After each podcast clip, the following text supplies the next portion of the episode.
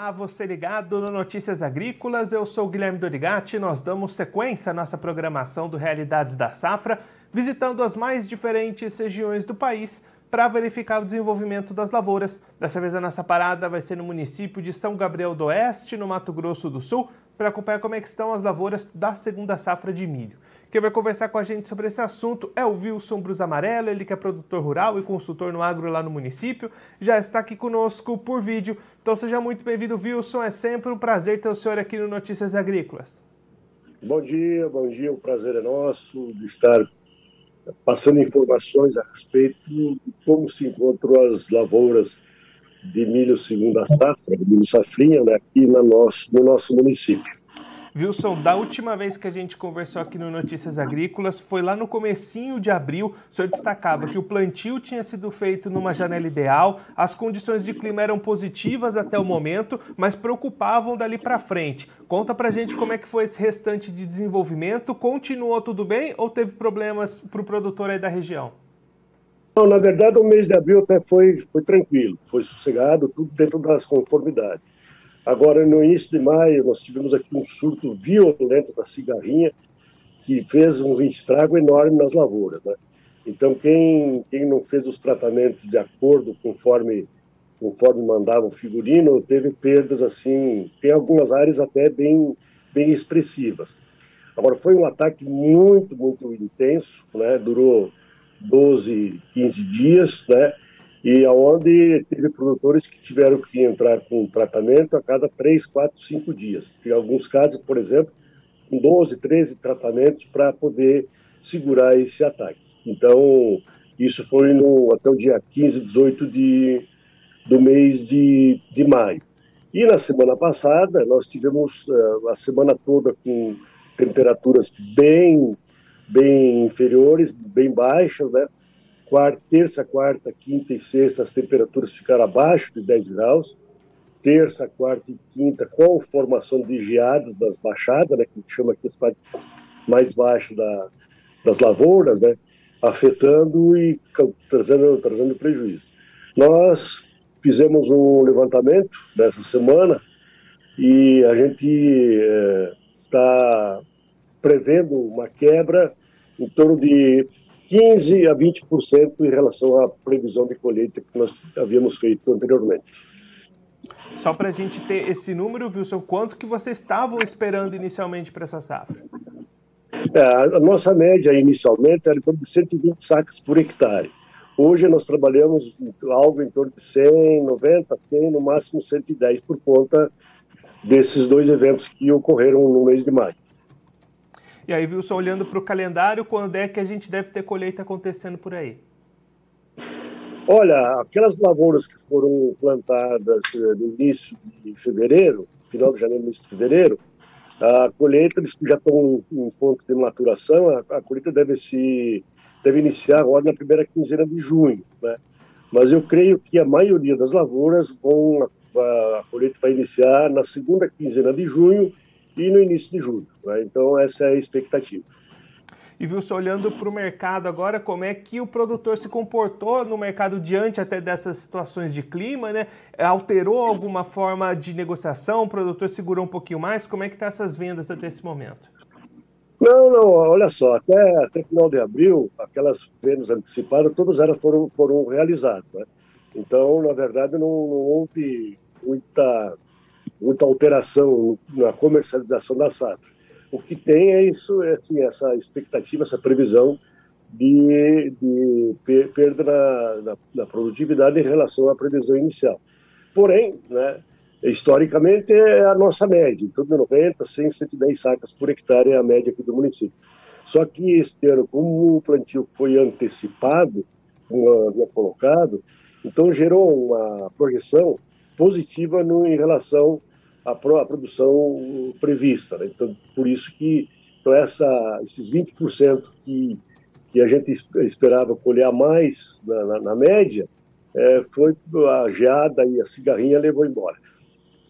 E aí, Wilson, como é que estão os preços do milho aí para o produtor, mesmo com essa redução na produtividade? Ainda deve ser uma safra positiva? Ainda deve garantir rentabilidade? Eu creio que sim. Né? Se olharmos o custo de produção que foi na safra passada, então ainda fica dentro de uma certa média, ainda, ainda dá uma, uma pequena lucratividade para o produtor. Agora, se a gente olhar para frente, aí a coisa complica. Aí é complicado porque, de repente, é, 90 sacas a 80 reais a sacas não cobre o custo de produção por conta do aumento que teve os, os insumos. Né? Só para ter uma ideia, a gente a safra passada comprou a ureia a 3,500, 4,200 a tonelada.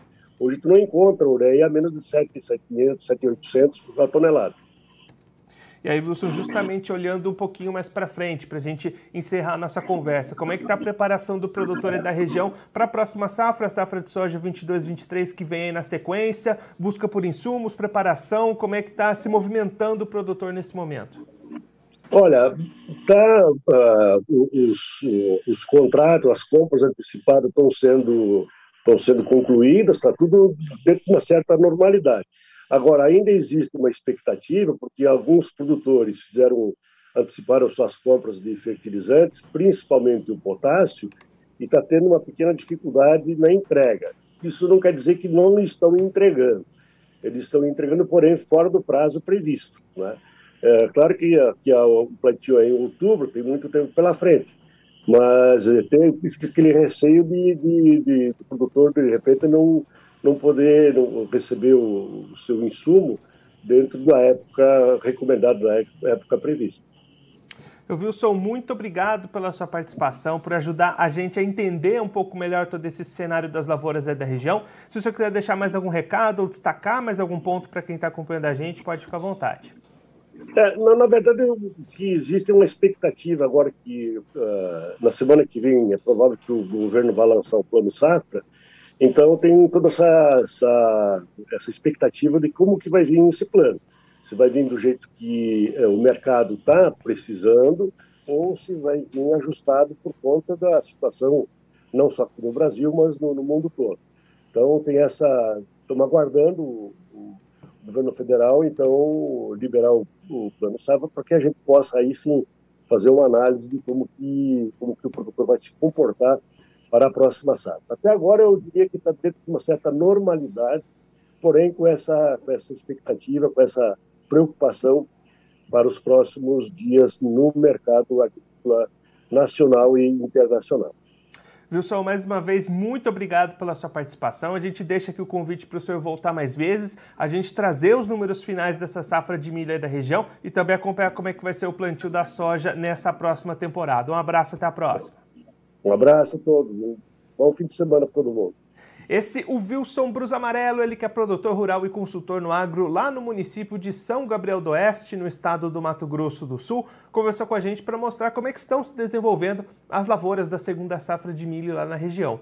Wilson destacando que o plantio foi realizado dentro da janela ideal, as condições climáticas até o mês de abril foram bastante positivas, a expectativa era alta, era de produtividades na casa de 120 sacas por hectare, mas a partir do mês de maio algumas intempéries aconteceram na frente do produtor. Primeiro, no, já desde o começo de maio, um ataque severo de cigarrinhas, foram ali 15, 20 dias com cigarrinha presente nas lavouras, o que prejudicou bastante áreas, tirou a produtividade, tirou a expectativa de potencial produtivo das áreas lá de São Gabriel do Oeste. Depois, na última semana, finalzinho de maio, temperaturas abaixo da média, chegando ali abaixo dos 10 graus em alguns dias, apresentando geadas nos baixeiros, o que tirou mais um pouquinho desse potencial produtivo. A expectativa é de perdas de 20% nesse momento, ficando ali entre 100 e 90 sacas por hectare, o que fica dentro da média histórica do município, mas fica abaixo daquilo que era esperado inicialmente,